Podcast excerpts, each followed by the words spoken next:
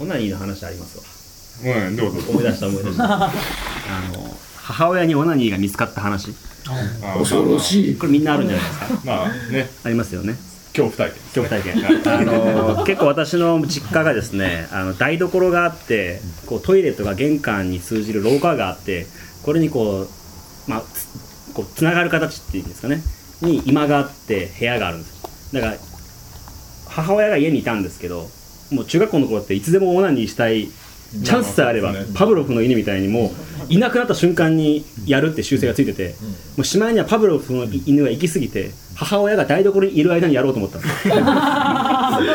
すでもこうトイレに行く動線とか玄関に行く動線上に居間があってドアを閉めたら怪しいな、だ当時こういうヘッドホンがやっぱり流行ってて、まあね。でヘッドホンをつけてテレビに挿してで AV 見ながらこうしこってたわけです。よそしたらガチャって音がしてあドアがあ向こう台所がドアがある。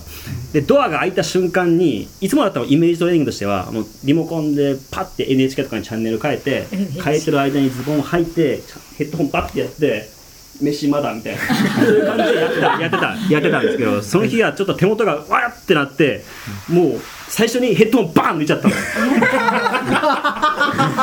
でも家中に強制があーあーってもうパニックってもうリモコンも変えれずになんかシーマンみたいにこうジャックだけこう出てお尻出たまんまこうズボンはめてこうやってやったら